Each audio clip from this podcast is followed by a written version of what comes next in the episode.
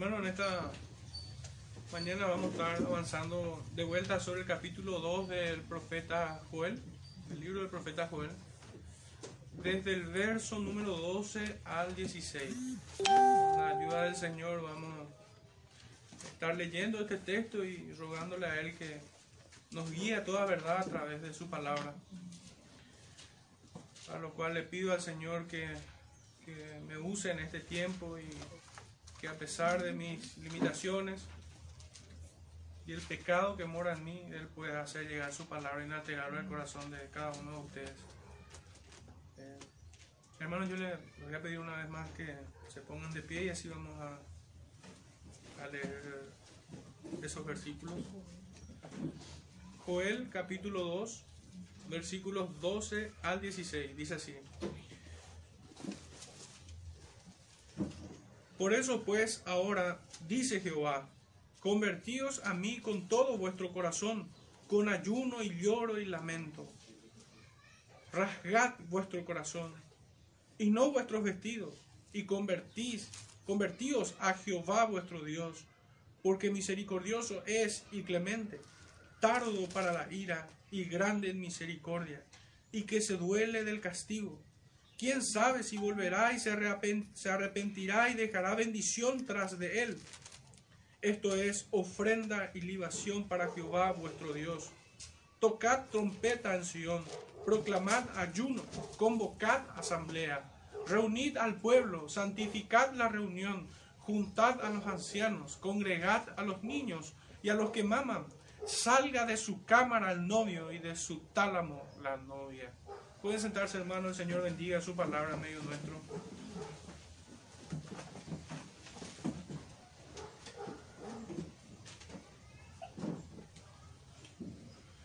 Bueno, el título de, de este sermón es cuando sigue. He aquí estoy a la puerta y llamo. Estoy parafraseando un poco un texto que encontramos nosotros en el libro de Apocalipsis capítulo 3 justamente. Y, el Señor habla de esta manera por, por boca del apóstol Juan. Y vamos a ir entendiendo un poquito por qué he tomado el título, este nombre para, para el título de este sermón. Y nuestro primer punto en esta mañana es, hace referencia al versículo 12 puntual a este versículo. Convertíos con todo vuestro corazón. Hermanos, yo he encontrado, pudieran haber más puntos, pero al menos en lo que el Señor me permitió ver en el texto, he encontrado cuatro, mejor dicho, cinco puntos, no, cuatro son, cuatro puntos que tienen que ver con una verdadera conversión. Este es el llamado que el profeta hace. Convertíos con todo vuestro corazón. El Señor está llamando a un arrepentimiento al pueblo. Una conversión real, sincera.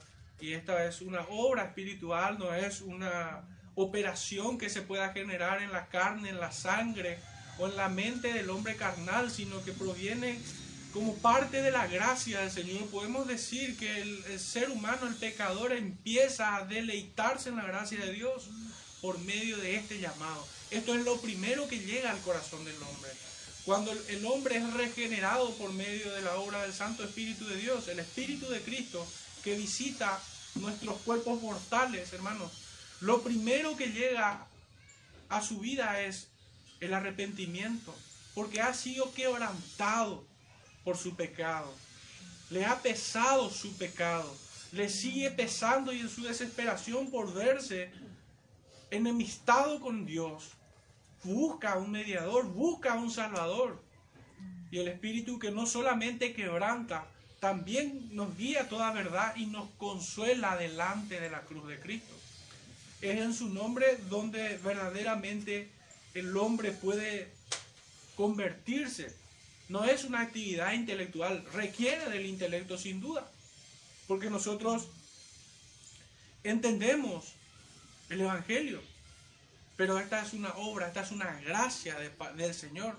en el Evangelio de Lucas, capítulo 24, en los últimos versículos del camino de Maús, el Señor después de haberle explicado todas las, todo lo que de él decía eh, en los profetas, en los salmos y en la ley de Moisés, les abrió el entendimiento, dice Señor, para que pudiesen comprender las escrituras.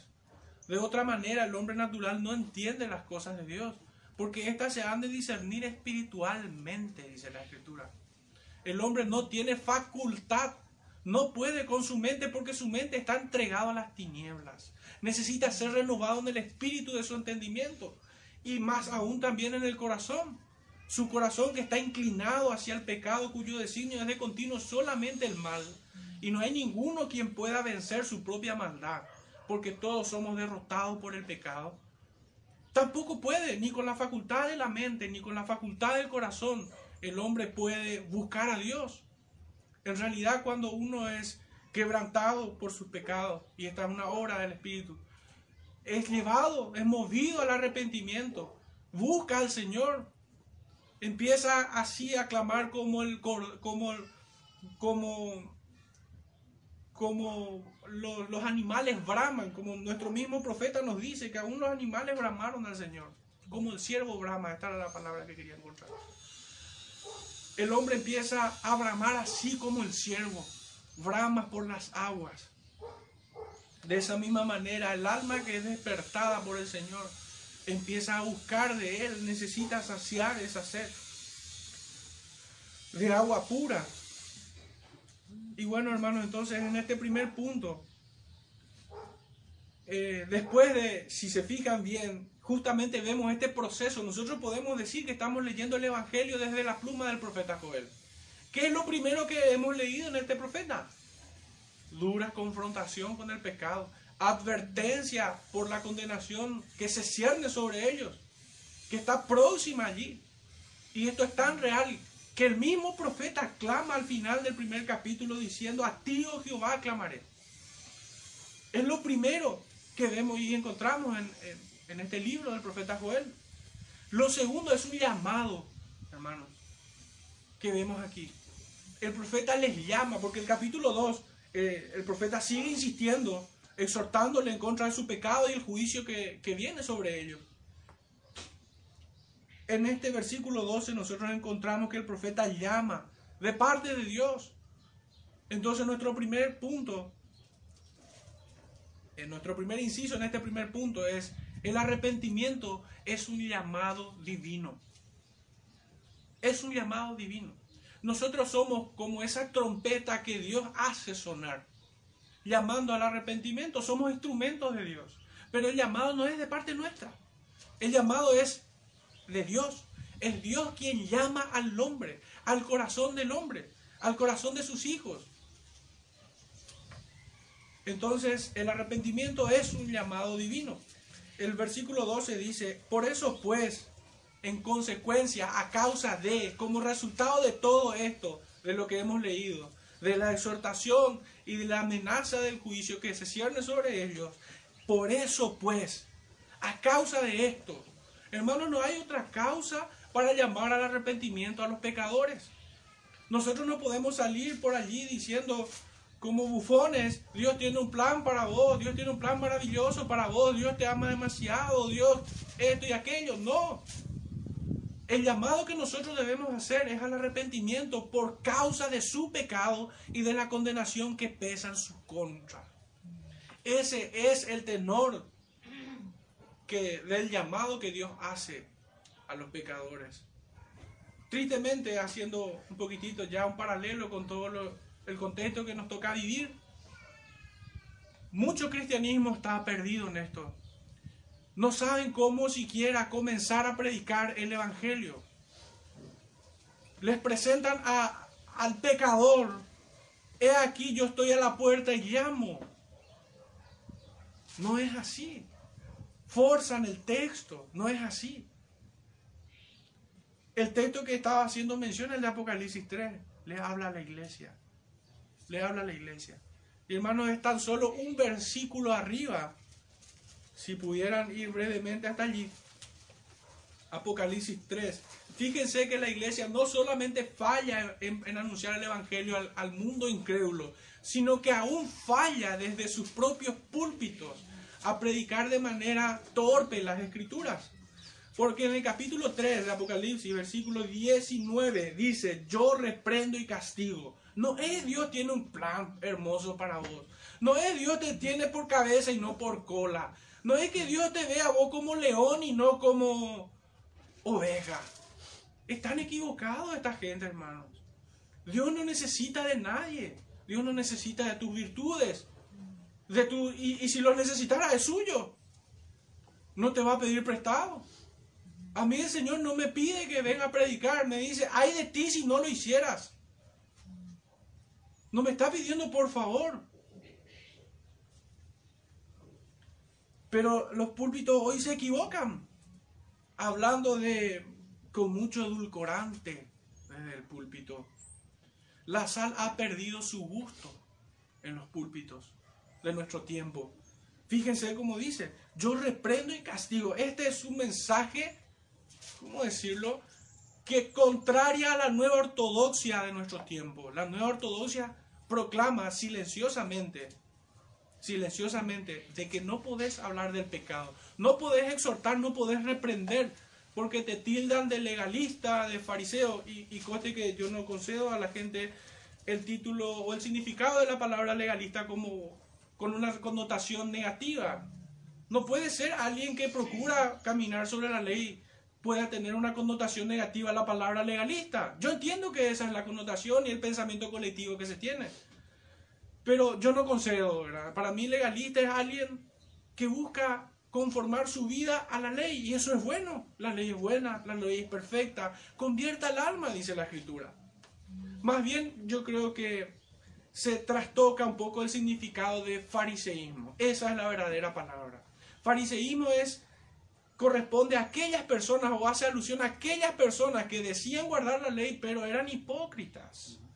Esa es, ese es el verdadero insulto que merece nuestro cristianismo. El de fariseísmo, no el de legalismo. No el de legalismo, porque muchos ni siquiera conocen la ley. Porque muchos ni siquiera conocen los diez mandamientos. No hacen distinciones entre los tipos de ley que vemos en las escrituras. Entonces, decirle a ellos legalismo es mucho favor en realidad la palabra es fariseísmo, porque son hipócritas.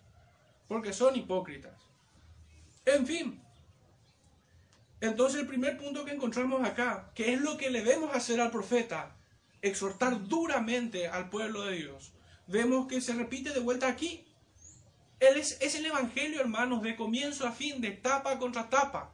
Desde Moisés que escribió los cinco primeros libros hasta Juan que escribió el libro del Apocalipsis es que no pudiera ser de otra manera. No pudiera ser de otra manera. No, Dios no cambia. Dios no tiene sombra de variación. Dios entrega un solo mensaje a la humanidad que se va revelando a lo largo de toda la historia de la creación hasta el fin de los días. Y este es el mensaje, hermanos. Aún Juan en este punto de la historia, uno diría, pero a ah, la pinta, ¿hasta cuándo va a dejar de reprendernos? Algunos piensan así. Les resulta demasiado, genera roncha. Tienen una reacción incómoda al escuchar la exhortación. No resisten la sana doctrina. Tienen comezón de oírla. Hermanos, y si bien yo pudiera estar refiriéndome a nuestro cristianismo en términos más genéricos, hermanos, en cierta medida pudiera estar aún ese virus en nosotros. Podemos nosotros estar puliéndonos en muchas áreas de nuestras vidas, pero hay un puntito ahí donde ese no quiero escuchar. Eh, la exhortación sobre ese punto, prefiero no escuchar. Prefiero no escuchar. Hermanos, pudiéramos caer en eso. Yo les, confieso que, que, muchas veces lidio con esta clase de, de cosas. Hay cosas que a veces no quisiera escuchar. Y que el Señor hace sonar trompeta al lado mío. Gloria a Dios por ello. Lo siguiente que, dice es que esto mismo, hermano, recibir reprensión y exhortación, es la consecuencia directa de su amor, del amor de Dios para su pueblo. Dice en el texto, reprendo y castigo a todos los que amo. A todos los que amo. A todos los que amo. Y en el verso, eh, el verso sigue diciendo, sé pues celoso. Hoy tener celo por las cosas de Dios también califica para este tiempo, para la nueva ortodoxia, culturizada, antropocéntrica, humanista, llena de psicología, de fábulas.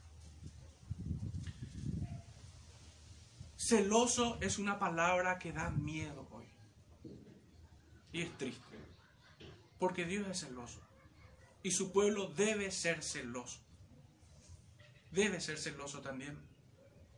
Pero penosamente Hoy vivimos una etapa en la historia de la humanidad donde se empieza a redefinir los términos. Es notable esto.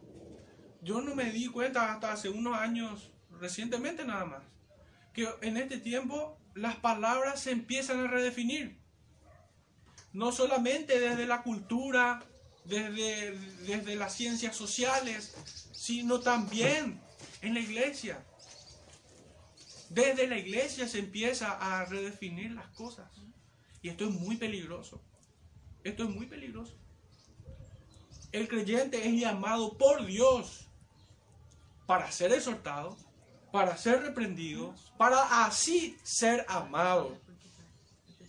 Y también para que sea celoso.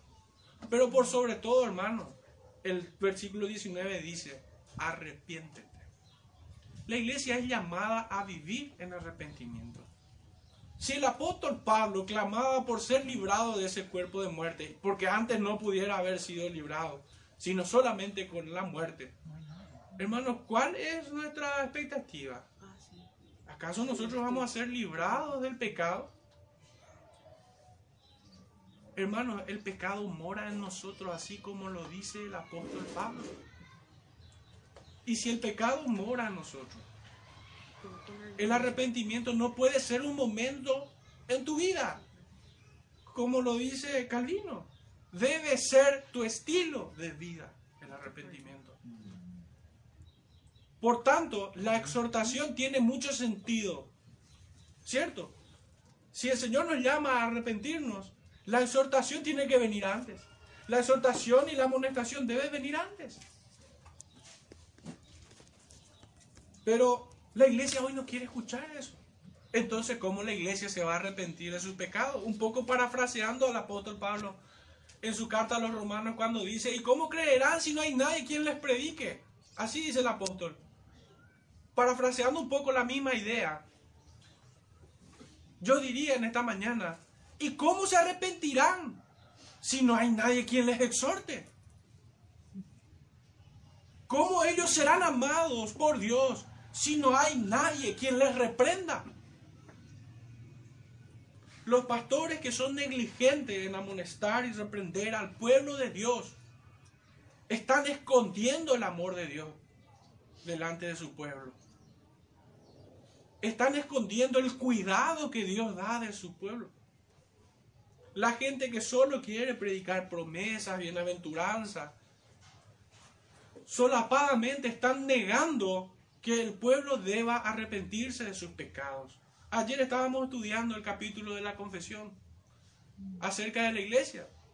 Y en ella, en uno de sus párrafos, encontrábamos nosotros, en el párrafo 3, encontrábamos que aún las iglesias más santas no están exentas de pecado. Y penosamente en el mismo párrafo dice de que algunas iglesias llegaron a ser tan corrompidas que son más bien sinagogas de Satanás. ¿Por qué es la pregunta? ¿Qué está faltando allí? ¿Cómo es que una iglesia, y yo he visto varias, porque tengo más de 20 años de estar en la fe, he visto varias iglesias que han empezado bien, que han empezado, de hecho que mi conclusión mirando un poco las iglesias, las denominaciones en general en tiempos pasados, si bien siempre las denominaciones en su celo doctrinal tienen distancias doctrinales, ¿verdad? Hay controversia, vamos a decirle. Pero notar, hermano, que hoy esas controversias están desapareciendo. Hoy ya no hay diferencia entre bautista, hermanos libres, pentecostal. No hay más diferencia. No hay más diferencia. Y me empecé a preguntar, pero ¿por qué no hay esas diferencias? Hoy ya no se distingue. Hoy te vas a una iglesia con el rótulo de bautista y no está nada ahí de la denominación bautista, de su comprensión doctrinal, de su sistema teológico. No hay nada ahí. Parece una iglesia amorfa, parece una iglesia sin forma. No hay distinción entre una y otra. Y me puse a meditar un poco sobre el punto. Y creí haber encontrado la causa de esto. Y es que hace dos décadas atrás, todas las iglesias, sean las que cité, por ejemplo, hermanos libres, pentecostales, bautistas, etc. Aclaro que no soy sectario, pero tampoco soy ecuménico. Yo creo que Dios tiene pueblo en muchas denominaciones, pero no soy ecuménico. Pero en fin, en ese tiempo, hace dos décadas atrás, yo llegué a ver, cuando llegué a, los caminos del Señor, a una iglesia cuyo ministerio principal era la enseñanza de la palabra. La exhortación, hermano, estaba a la orden del día. Estaba a la orden del día. El discipulado no era como hoy se hace por las redes sociales, y más actualmente por medio de Zoom y demás otras herramientas que se tienen digitales. Yo recuerdo que un hermano a quien, por quien doy gracias y que hoy ya está disfrutando del Señor plenamente, hizo un poco honor a su nombre, se llamó Juan Salvador. Y él me predicó, pero hermanos, él entendió que no terminaba allí su tarea. Por casi dos años, hermanos, él se iba todos los días a mi casa y había una exhortación diaria, una dosis cotidiana, vamos a decirlo. ¿Ustedes creen que eso hoy hay en las iglesias? ¿Ustedes creen que hoy los líderes incluso de las iglesias tienen el suficiente interés de sacrificar su bienestar, su área de confort, aún sus bienes porque pudiera estar trabajando y generar riqueza para sí mismo? Pero ustedes creen que hoy se, se practica esto. Esto desapareció. ¿Saben qué ha suplantado ese discipulado así cercano, hombro a hombro? Conciertos, congresos, conferencias, torneos y todo se hace en iglesias. Y hermanos, este hombre, Juan Salvador, no era pastor. No era ni siquiera un diácono de la iglesia. Era un hijo de Dios. Y si ese era el estándar para un miembro de una congregación, hermanos, el discipulado que el pastor hacía de su grey era real. Era cercano. El pastor no era un extraterrestre que tenía que pedir cita para de aquí a tres meses te reciba. Estaba allí. Y antes que vos le digas, me siento mal, él te preguntaba, ¿qué te pasa? ¿Qué necesitas, hermano? Si no estabas llegando a la mañana al culto, al mediodía, estaba en tu portón el pastor. Eso desapareció. El ministerio de la palabra desapareció de los púlpitos. Y se ha traído pura dialéctica en los púlpitos. Pura perorata, oratoria y nada del Espíritu. Nada del Espíritu de Cristo. Penosamente, hermanos, esta es la causa que yo he encontrado de por qué hoy la iglesia está como está. Hoy no hay diferencia entre bautistas, hermanos libres, pentecostales, herea, etcétera, etcétera. Perdón por, por mí, pero me sale del alma. Hoy desapareció. El primer punto, hermanos, es que el arrepentimiento es un llamado divino. Dios llama al corazón del hombre. Y hay cientos de versículos al respecto, no voy a tener tiempo de leerlos todos. Pero si nos fijamos, no hace falta que vayan allí. Mateo 22, 3 dice, y envió a sus siervos a llamar a los convidados a las bodas, mas estos no quisieron venir. En 2 Corintios 5:20 dice, así que somos embajadores en nombre de Cristo, como si Dios rogase por medio de nosotros. Os rogamos en nombre de Cristo, reconciliaos con Dios. Esta palabra, reconciliaos, ¿qué implica, hermanos? Enemistad. La iglesia está enemistada con Dios. El creyente común camina lejos del Señor. Y hoy necesita que la iglesia sea reconciliada una vez más con su creador. Este mensaje, hermano, es a la iglesia, no es al mundo. Si bien ellos también necesitan reconciliarse para con el Señor. Pero antes que, antes que pudiésemos sacar afuera este mensaje que Dios hace, este llamado que Dios hace, primero tenemos que ordenar la casa.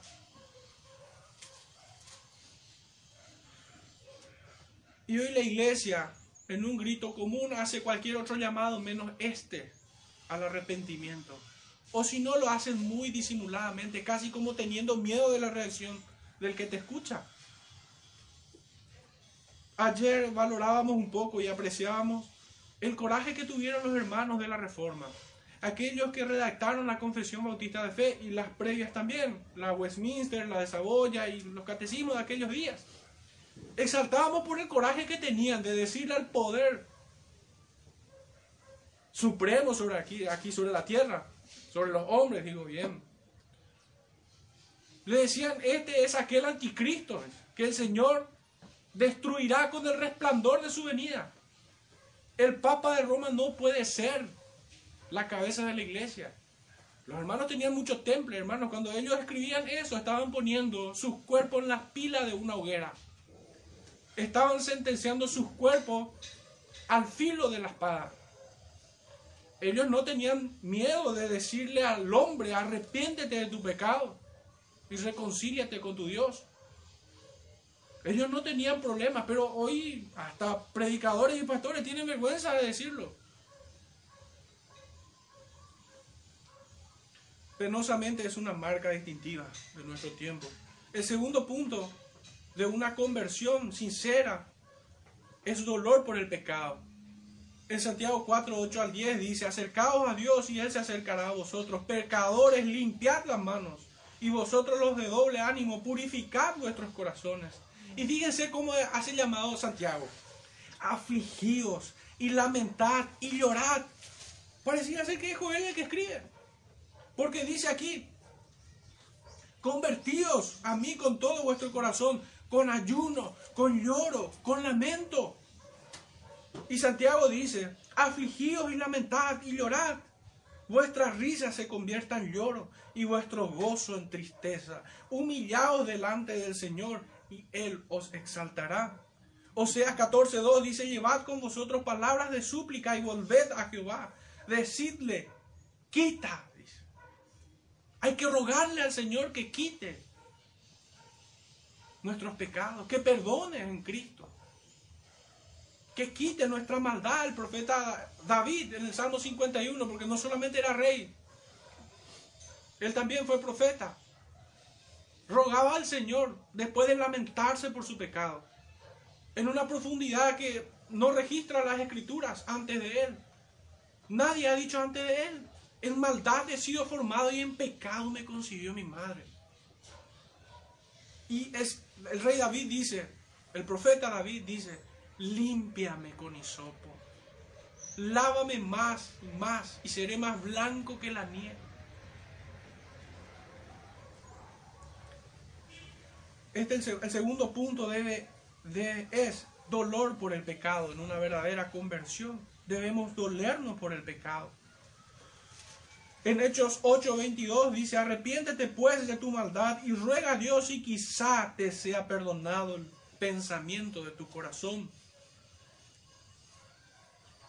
En 17:30 dice, pero Dios, habiendo pasado por alto los tiempos de esta ignorancia, ahora manda a todos los hombres que se arrepientan. Nuestro tercer punto es que debe haber contrición. Debemos tener un corazón contrito delante del Señor. El Salmo 34, 18 dice, cercano está Jehová a los quebrantados de corazón. En una ocasión alguien me dijo, pero pastor, yo no estoy dolido con mi pecado. Tu situación es aún peor entonces. Con más urgencia debe ir al Señor a rogar que ponga dolor en ti por el pecado, porque tu conciencia está cauterizada. Aún aquel que no se duele con su pecado no tiene excusa de no rogarle al Señor, sino que tiene más razones por las cuales pedir al Señor misericordia. El Salmo 51, 17 dice, los sacrificios de Dios son el espíritu quebrantado. Al corazón contrito y humillado no despreciarás tú, oh Dios. El profeta Isaías dice, mi, mi mano hizo todas estas cosas y así todas estas cosas fueron, dice Jehová pero miraré a aquel que es pobre y humilde de espíritu, y el que tiembla a mi palabra. El que tiembla a mi palabra. Estas son las palabras de los profetas a lo largo de todos, de todos los tiempos. Nuestro Señor ha dicho en el Sermón del Monte, bienaventurados los pobres de espíritu, aquellos que son capaces de ver lo miserable de su propia existencia. Necesitan de Dios. El apóstol Pablo dice en 2 Corintios 7:10, porque la tristeza que es según Dios produce arrepentimiento para salvación, de que no hay que arrepentirse, pero la tristeza del mundo produce muerte. La tristeza del mundo, hermano, es la que lleva a la gente a al suicidio. No es la tristeza que santifica. Esa no es una tristeza que proviene de Dios. La tristeza que santifica es aquel que uno, aquello que uno siente por el pecado, cuando se duele por el pecado, no porque ha sufrido pérdida, no porque ha sufrido las consecuencias del pecado, no, se duele y se lamenta porque ha pecado en contra de Dios, no sencillamente porque recibe las consecuencias de ese pecado. ¿Cuál sería la, retribución de un padre que amorosamente disciplina a sus hijos? Que su hijo llore por haber pecado en contra de su padre, no por haber recibido el cintarazo. Ahí está la diferencia entre un arrepentimiento que santifica y un arrepentimiento que mortifica. Un arrepentimiento que santifica es aquel que se duele por haber pecado en contra del Padre. Y un arrepentimiento que mortifica y que no hay esperanza en él es aquel arrepentimiento, o mejor dicho, arrepentimiento no, no quiero darle ese remordimiento, prefiero decir. Es por haber recibido el azote. Hay mucha diferencia la distancia entre cielo e infierno. Y el último punto, el último inciso en este primer punto de convertidos con todo vuestro corazón, es la sinceridad. Fíjense las palabras del profeta. Con todo vuestro corazón, ¿Qué quiere, ¿Qué quiere decir esto? Cuando nosotros encontramos esta palabra corazón en las escrituras, está hablando de todo el ser del hombre. La facultad de la mente, del corazón, su voluntad. Y todo eso tiene que estar rendido al Señor sinceramente. No estar dolido con el pecado, pero no estamos convencidos de hacer lo correcto después de eso. Como que nuestra voluntad aún no se ha sometido entonces no es sincero nuestro arrepentimiento. Nuestra conversión no va a ser genuina porque hay gente que entiende que es pecador y que en su esfuerzo de arrepentirse confiesa sus pecados, pero no está dispuesto a rendir su voluntad ante el señorío de Cristo. No es sincero. El profeta Daniel dice en el capítulo 6, versículo 5, y amarás a Jehová tu Dios de todo tu corazón y de toda tu alma y con todas tus fuerzas. Esta es la respuesta que el Señor le dio a aquellos fariseos que le habían tentado, de cuál era el grande mandamiento. En el Salmo 119, 2 dice, bienaventurados los que guardan su testimonio y con todo el corazón le buscan. En términos más prácticos, tus afectos deben ser para con el Señor, no para con el mundo. Proverbios 3.5 dice, fíate de Jehová de todo tu corazón. Tiene que haber una confianza también en Él, aún en medio de situaciones difíciles aun cuando la noche caiga sobre nuestras cabezas. Nosotros debemos confiar en el Señor. No solo tenemos que tener todo esto de un arrepentimiento, entender que Dios nos llama, dolor por el pecado, tener un corazón contrito, tenemos que nuestra fe debe ser sincera, creyendo en el Señor, aunque la muerte venga por nosotros. Debemos confiar en aquel que pueda resucitarnos de la muerte, de aquel que puede levantarnos de la tumba. Jeremías 29:3 dice, y me buscaréis y me hallaréis, porque me buscaréis de todo vuestro corazón. Todo hemos de dejar atrás en este acercamiento sincero al Señor. No hay nada que pueda ocupar o disputar en el corazón de un, nacido de nuevo con el Señor. No hay nada en este mundo que pueda pelear en el corazón de, sus hijos con el Señor. El segundo punto, hermanos, de nuestro, nuestro sermón, dice así, abandonando la falsa religiosidad. Y obviamente, si uno se acerca al genuino arrepentimiento, uno abandonará, porque recordemos que este llamado es a la iglesia. Es a la iglesia, es al pueblo de Dios debemos abandonar la falsa religiosidad. Este es nuestro segundo punto, que lo vamos a dividir también en, otros más, en tres puntos más.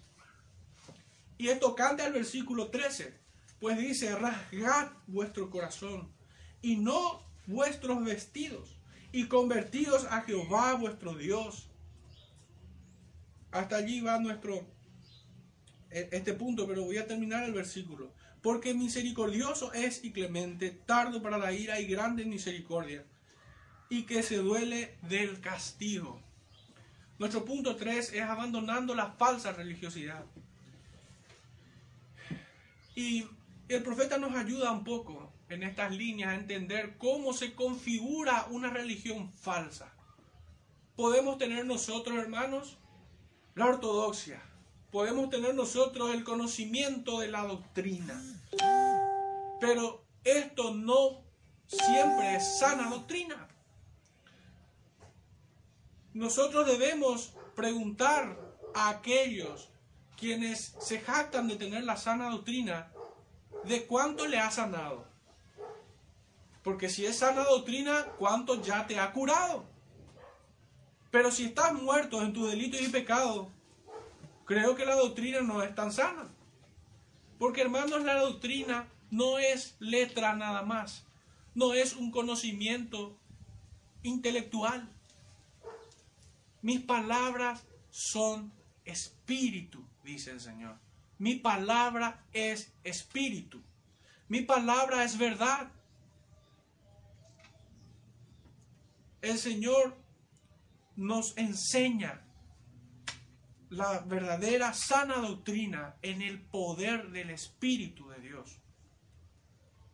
Porque si no lo fuera así, si no lo fuera así, ese conocimiento termina siendo unas cadenas más gruesas atadas al infierno.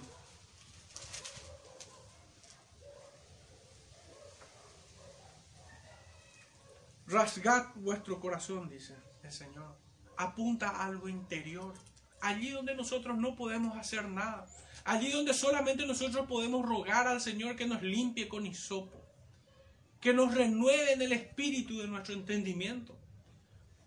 No hay un solo profesional sobre la tierra que pudiera entrar allí y curarnos del terrible mal que habita en nosotros.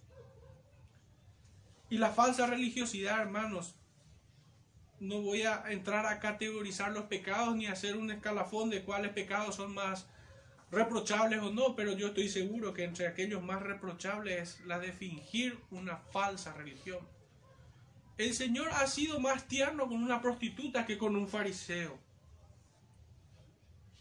A la prostituta le dijo, arrepiéntete, ve y no peques más. Pero a los fariseos le ha dicho, generación de víboras.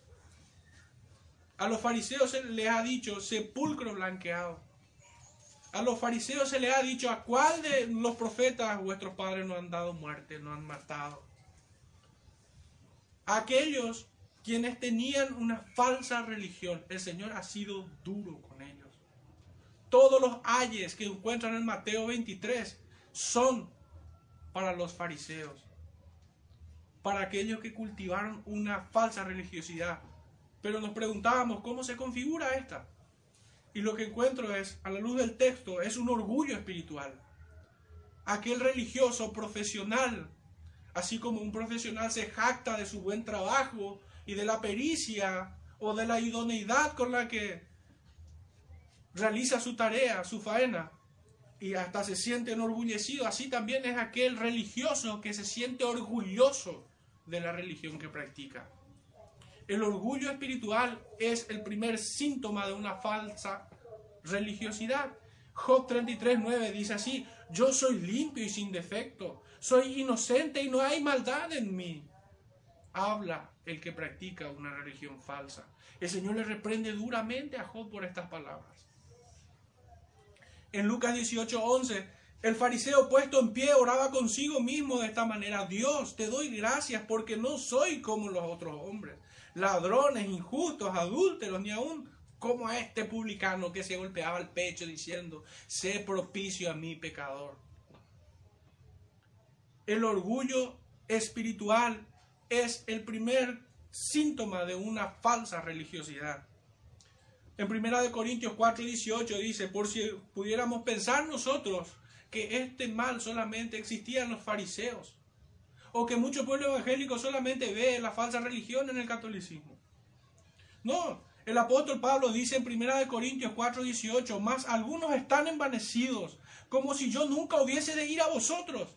Pablo está advirtiendo de que va a ir a ellos, pero a reprenderles, a corregirles. Apocalipsis 3:17, como lo habíamos dicho, habíamos tocado ya ese texto.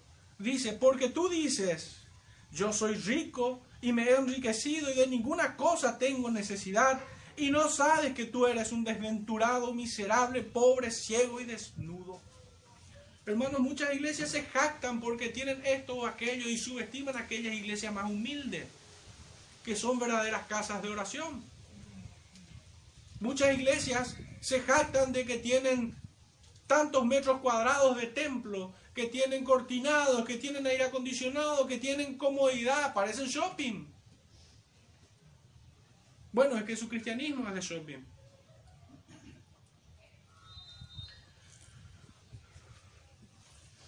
El segundo punto que dentro de esta configuración de una falsa religiosidad es la autoexaltación, muy ligado al anterior. En Proverbios 25, 6, 7 y el 27 dice así, no te alabes delante del rey. Tengan en mente aquel fariseo que decía, gracias porque yo no soy como ese publicano. No te alabes delante del rey, ni, ni estés en el lugar de los grandes, porque mejor es que se te diga, sube acá, y no que seas humillado delante del príncipe a quien, has, a quien han mirado tus ojos. Comer mucha miel no es bueno, ni el buscar la propia gloria es gloria. Aquellos que buscan ser reconocidos, ser exaltados, caen en el mismo pecado de aquel joven que se acercó al Señor y le dijo, Maestro bueno, ¿ustedes creen que fue sincero ese saludo? No. Ese fue un pacto de conveniencia que él quiso establecer. Si yo les digo a ustedes, eh, hermano sabio, no es porque te estoy halagando realmente, es porque quiero las mismas lisonjas para mí. Estoy haciendo un trueque contigo.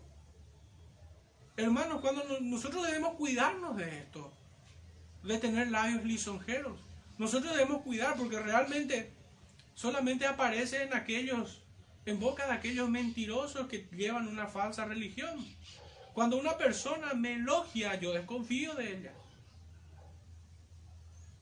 Hay algunos que lo harán sinceramente, yo no voy a entrar a, a juzgar el corazón de nadie, pero debemos cuidar de que esto que vemos en las escrituras no nos ocurra.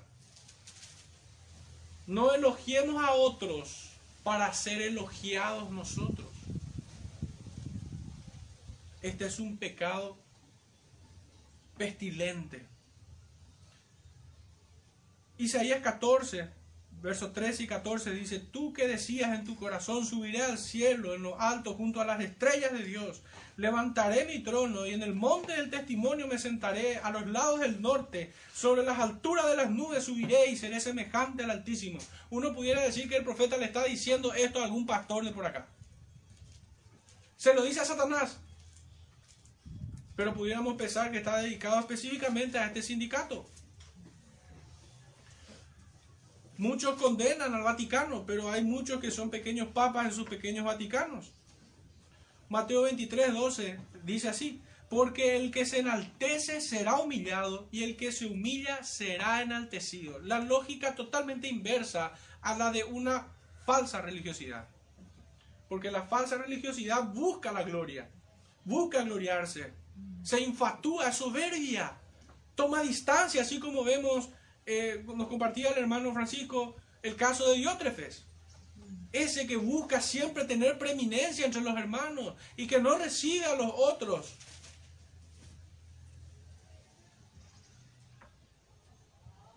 Estos son los que tienen una falsa religiosidad. Finalmente en, Marcos capítulo 10, verso 37 dice, ellos le dijeron, concédenos que en tu gloria nos sentemos el uno a tu derecha y el otro a la izquierda. Ustedes ya conocen la respuesta del Señor para estos cristianos pretenciosos, opulentos y desatinados. El punto 3 que configura, el último punto que configura una falsa religiosidad, es tener una apariencia de justicia y tratar que otros vean así. Isaías 58.2 dice, que me buscan cada día y quieren saber mis caminos. Parece de buena gente como gente que hubiese hecho justicia y que no hubiese dejado la ley de su Dios. Me piden justos juicios y quieren acercarse a Dios. Hermanos, el Señor le está reprendiendo a estos que dicen buscar a Dios, que dicen deleitarse en la ley del Señor. Pero el Señor les reprende duramente en el capítulo 65, versículo 5 del mismo profeta Isaías, que dicen, estate en tu lugar, no te acerques a mí porque soy más santo que tú. Qué palabra más terrible. ¿Ustedes se imaginan, hermanos, que esto pudiera, pudiera ocurrir? No, muchos tienen el coraje de decirlo, pero sí lo practican. Sí lo practican. No te acerques a mí, pues soy más santo que tú. Porque soy más santo que tú. Estos son humos en mi furor, fuego que arde todo el día. Hermanos, despreciar a la iglesia, despreciar a los hijos del Señor, tiene una dura advertencia. Serán humo en el furor de Jehová. Y penosamente es visto este problema en las iglesias. Jeremías 2.35 dice, soy inocente, de cierto su ira se apartó de mí. He aquí yo entraré en juicio contigo porque dijiste, no he pecado. Hermanos, el pecado más terrible que yo puedo identificar en la escritura es este que cree que no tiene de qué arrepentirse. Y como consecuencia de eso resiste la exhortación. Es incómoda. Es innecesaria. Para estos. Esto es lo más parecido a la blasfemia del Espíritu Santo. Aquellos que resisten al Espíritu, como dice Esteban. Vosotros siempre resistís al Espíritu, duros de servir. Mateo 6:5 nos dice así, cuando ores no seas como los hipócritas, porque ellos aman el orar en pie en las sinagogas y en las esquinas de las calles para ser vistos de los hombres. De cierto os digo que ya tienen su recompensa. Todas estas son obras de justicia aparentemente, buenas obras, el orar, el ofrendar, el visitar, el vestirse de silicio para mostrar ayuno. Son obras buenas. Son obras buenas. Pero hay quienes la practican de manera hipócrita. Hay gente que hace estas obras, así como aquellos fariseos que he denunciado aquí. Proverbios 12:15 dice, y el camino del necio es derecho en su opinión, mas el que obedece al consejo es sabio. Muchos hombres proclaman cada uno su propia bondad, Proverbios 26. Pero hombre de verdad, ¿quién lo hallará? Proverbios 30, 12. Hay generación limpia en su propia opinión, no solamente el hombre individual, sino también colectivamente. Mas el que camina en sabiduría será librado. Oseas 10:13 dice, habéis arado impiedad y cegasteis iniquidad. Comeréis fruto de mentira porque confiaste en tu camino y en la multitud de tus valientes. Tres cosas que configuran una falsa religiosidad. Orgullo espiritual, autoexaltación y apariencia de justicia. ¿Cómo podemos diferenciar uno de otro? El orgullo espiritual es la religión en sí. Mi religión es perfecta. La autoexaltación se centra más en el hombre que cultiva esa falsa religiosidad. Y la apariencia de justicia es aquello que nosotros queremos reflejar a los demás es mentira, engaño en todos lados. Nuestro tercer punto, hermanos, dice así, Dios es misericordioso y clemente. Y tiene que ver con la parte final de este versículo 13 en adelante, donde dice que Jehová vuestro Dios, porque misericordioso es y clemente, tardo para la ira y grande en misericordia, y que, le y que se duele del castigo Hermanos, Dios es bueno. Y esto es una mala noticia para los perversos.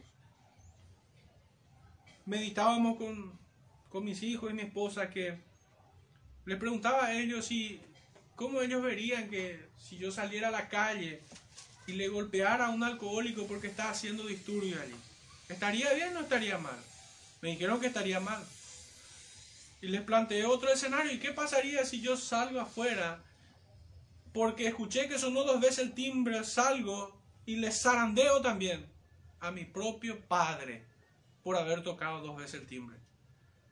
¿Cómo sería eso? Y sería aún más reprochable, me dijeron. Así somos nosotros, hermanos, delante de un Dios bueno. Alguien que tiene nuestras vidas en sus manos, que en su benevolente providencia sostiene nuestras vidas, con el oxígeno que nosotros respiramos, con el pan que nos sostiene cada día, con su misericordia que no nos consume de un momento así por la causa de nuestra rebeldía. Dios es bueno.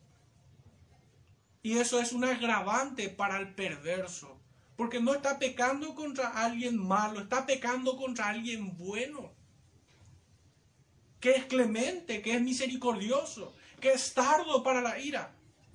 Eso es lo que nosotros vemos cuando el Señor Dios, el Creador Todopoderoso, le pregunta a Caín, ¿dónde está tu hermano?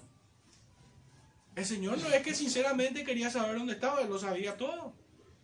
Pero ¿acaso no era ese un tiempo donde el Señor se estaba mostrando clemente, misericordioso, tardo para la ira, para que este pecador se arrepienta y se confiese delante del Señor? ¿Por qué es tan malvado Caín? ¿Por qué es tan malvado? Dios pudo haber hecho descender fuego en ese momento sobre su cabeza. Pero nuestro Dios se muestra misericordioso y clemente, tardo para la ira, que no se goza en el castigo del hombre. Pero el hombre en su perversión peca contra un hombre, contra un Dios bueno. Esto es mucho más gravoso, hermanos.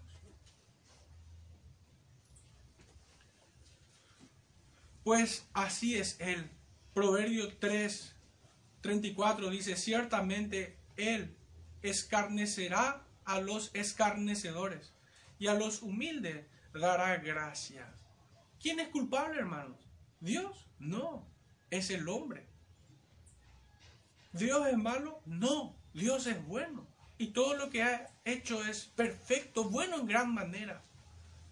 El texto nos dice que he visto que Dios hizo al hombre recto. Pero el hombre buscó muchas perversiones. Cuando un hombre es condenado, para nada uno puede decir que ve la maldad de Dios. No. Es la maldad del hombre que ama su pecado. Quien no, que quien desprecia al Señor y se aferra a su condenación. El hombre es un demente al abrazar su pecado. El hombre es un necio al despreciar a un Dios bueno. Todos los que se pierden son como locos que desprecian a un Dios bueno y misericordioso. Mateo 23, 12 dice así, porque el que se enaltece será humillado y el que se humilla será enaltecido. Primera de Pedro 5, 5, igualmente jóvenes están sujetos a los ancianos y todos sumisos unos a otros, revestidos de humildad, porque Dios resiste a los soberbios y da gracia a los humildes. Pero Él da mayor gracia. Por esto dice, Dios resiste a los soberbios y da gracia a los humildes. Dios es un Dios lleno de gracia, que busca el bien de los hombres.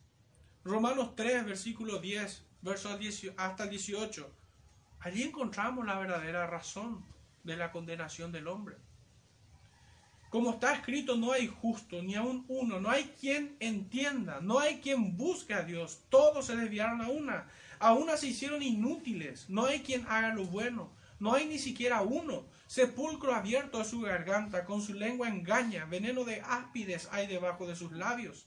Su boca está llena de maldición y de amargura, sus pies se apresuran para derramar sangre, quebranto y desventura hay en sus caminos y no conocieron camino de paz. No hay temor de Dios delante de sus ojos.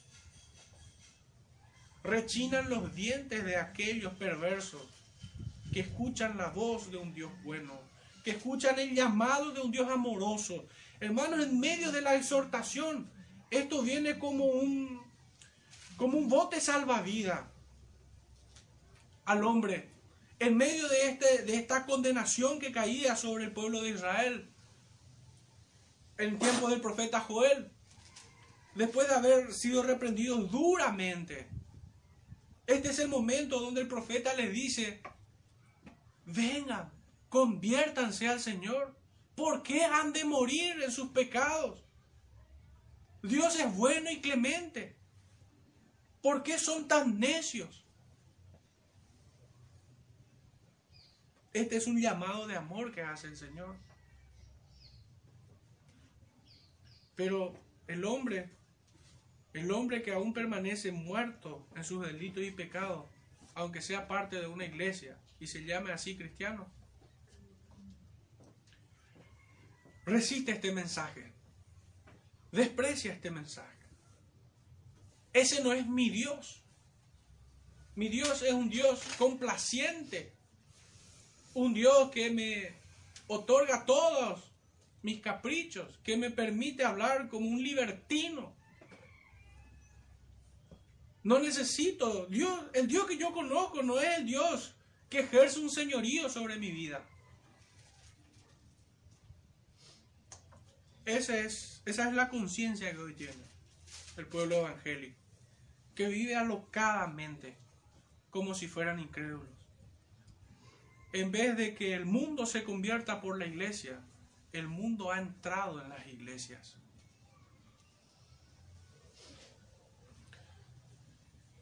Nuestro cuarto punto es, en esto hay una promesa de bendición.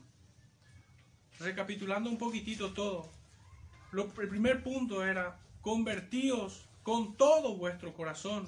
El segundo era, abandonando la falsa religiosidad. Nuestro tercer punto era ver a un Dios porque este es un llamado divino a un Dios que es misericordioso y clemente, tardo para la ira, que aún se duele con el castigo. Pero esto trae promesa de bendición. Dice en el verso 14, y quién sabe si se volverá y se arrepentirá y dejará bendición tras de él. Esto es ofrenda y libación para Jehová nuestro Dios. Esta es una pregunta retórica, hermanos. Pues a lo largo de todas las escrituras nosotros vemos que el Señor es grande en perdonar para aquellos que se acercan en arrepentimiento sincero. ¿Para quiénes son estas promesas? Estas, estas promesas de perdón de pecado. De que Dios cambiará el juicio por salvación.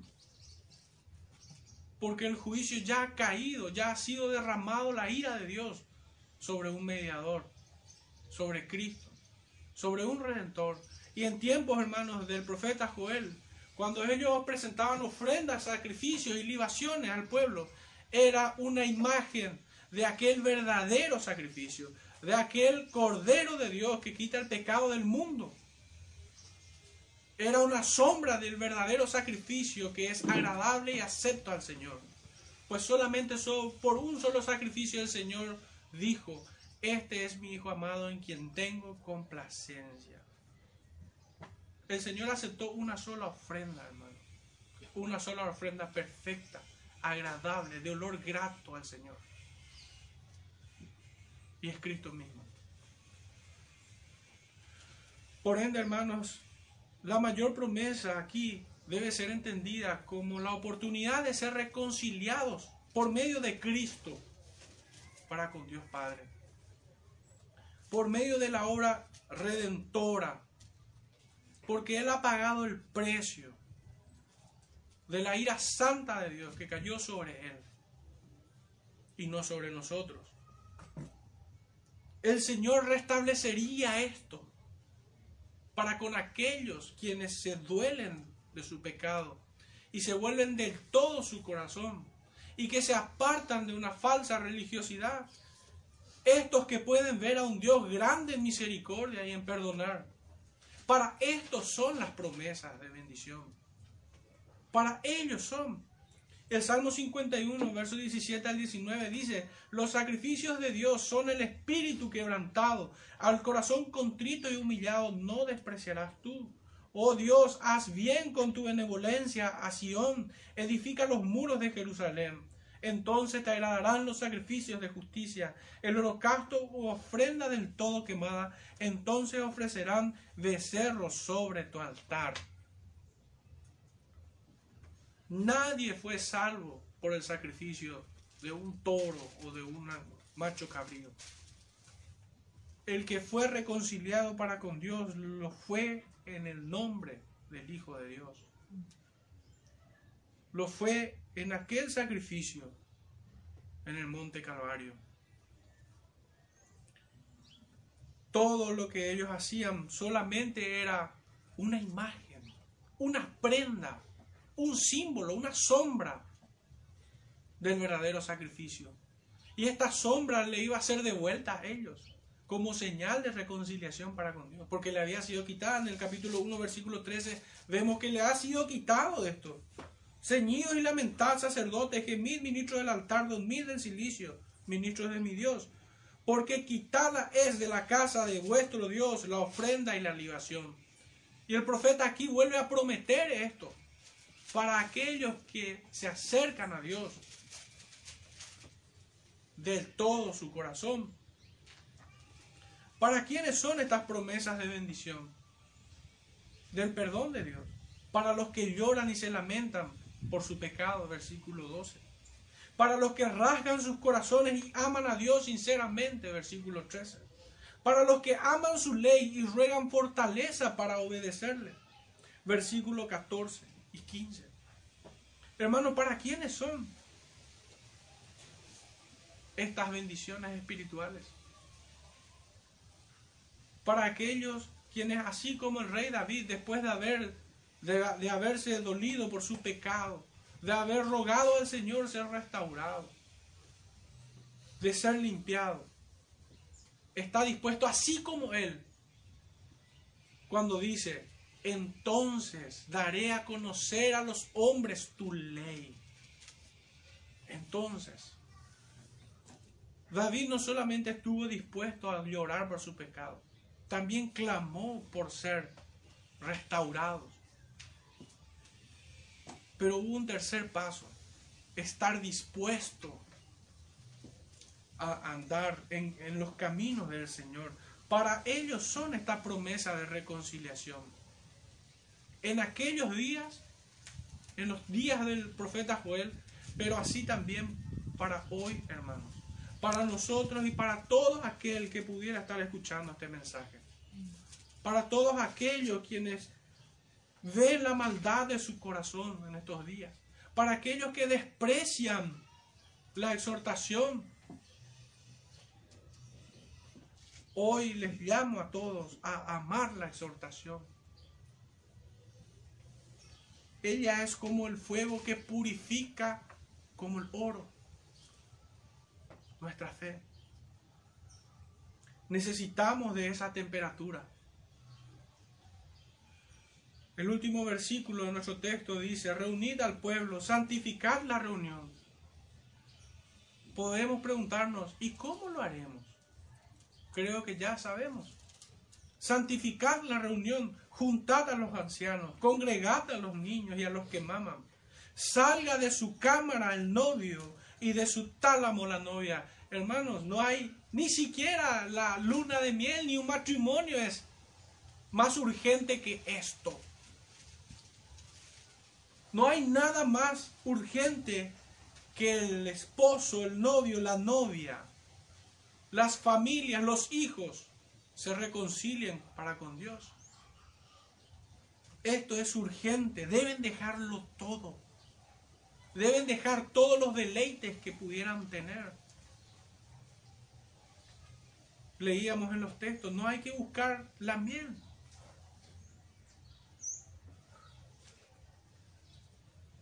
¿Por qué? Porque hemos pecado porque somos exhortados, somos advertidos del castigo, de la ira de Dios que cae sobre aquellos que se rebelan, para aquellos que dicen, no tengo de qué arrepentirme. Aléjate, soy más santo que tú. Aquellos quienes confían en su propia justicia. Congreguen al todo el pueblo. Santifiquen la reunión. Pero para eso, hermanos, un poco aplicando a nuestro texto, es necesario que las iglesias se reúnan. Es necesario que se reúnan. Una de las convicciones que he tenido en este tiempo es que Dios ha quitado la ofrenda y la libación. Se ha hastiado de la falsa religiosidad. Le hemos estado provocando a un Dios santo a un Dios bueno, grande en misericordia. Ojalá la iglesia entienda en este tiempo, sea percibida con este mensaje, sea reconvenida de, su, de sus pasos en falso y pueda venir a la verdadera religión, aquel que es de un hombre pobre de espíritu, de aquellos que tienen un corazón contrito y humillado delante del Señor, de aquellos que aman la exhortación como vemos en todos estos versículos que hemos repasado. Hermanos, voy a revelar el porqué del título de este sermón. He aquí, estoy a la puerta y llamo. Esto es lo que el Señor le hace saber a la iglesia de la Odisea. En Apocalipsis 3, versículo 14 en adelante. Dice así, y escribe al ángel de la iglesia en la Odisea He aquí el amén, el testigo fiel y verdadero. El principio de la creación de Dios dice esto. Yo conozco tus obras, que ni eres frío ni caliente.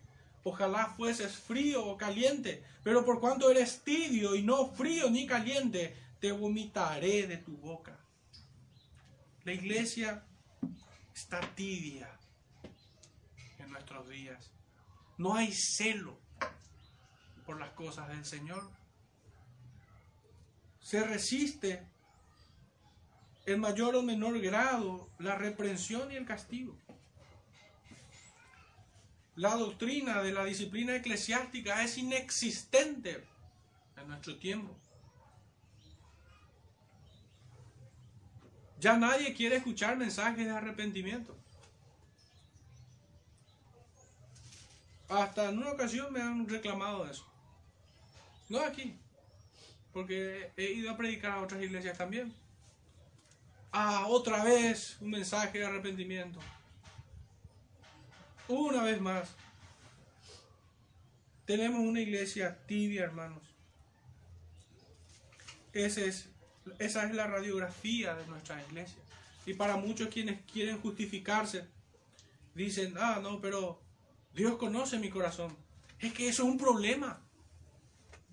Eso más bien debe traerte temor de que Dios conoce tu corazón.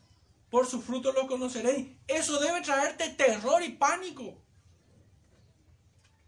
Aquellos quienes intentan justificar sus estilos de vida con estas frases, hermanos, son locos, son dementes. Que Dios sea el testigo fiel, aquel que no pasará por inocente al culpable. que castiga tanto al impío como al pecador.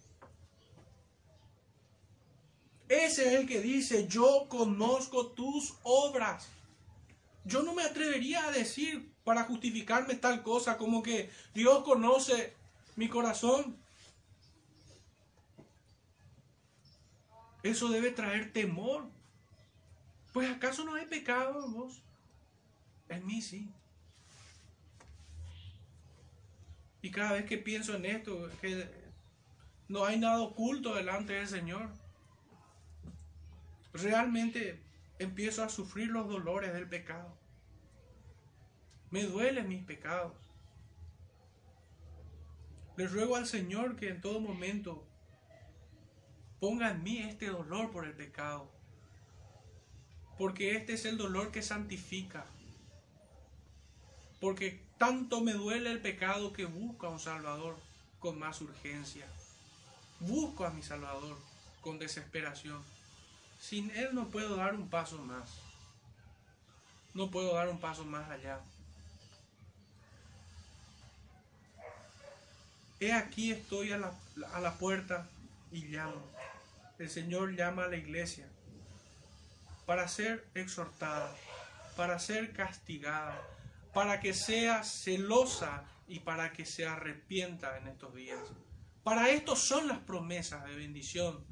Estos son los que pueden ver a un Dios misericordioso, grande en perdonar, tardo para la ira.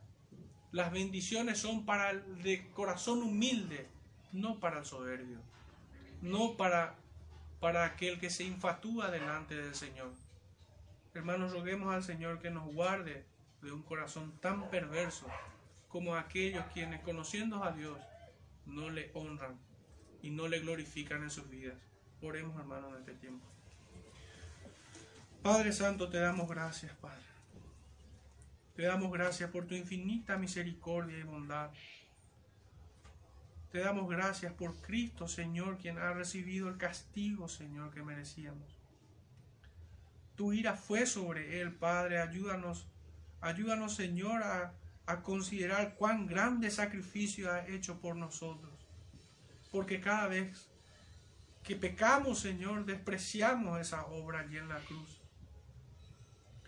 Te rogamos que no tomes en cuenta nuestros pecados, nos limpies, Señor, con hisopo. Límpianos de nuestra maldad. Fortalécenos, Señor, ante la tentación, o danos la salida. Te rogamos, Padre, que no caigamos en pecado, a tal punto, Señor, de, de que nuestras conciencias sean cauterizadas. Te rogamos, Señor, que bendigas a tu iglesia en este tiempo, por medio de tu bendita palabra aplicada, Señor, por tu Santo Espíritu al corazón de tus hijos. Te rogamos, Padre, que bendigas a tu iglesia. En el nombre de nuestro Salvador Jesucristo te pedimos esto. Amén.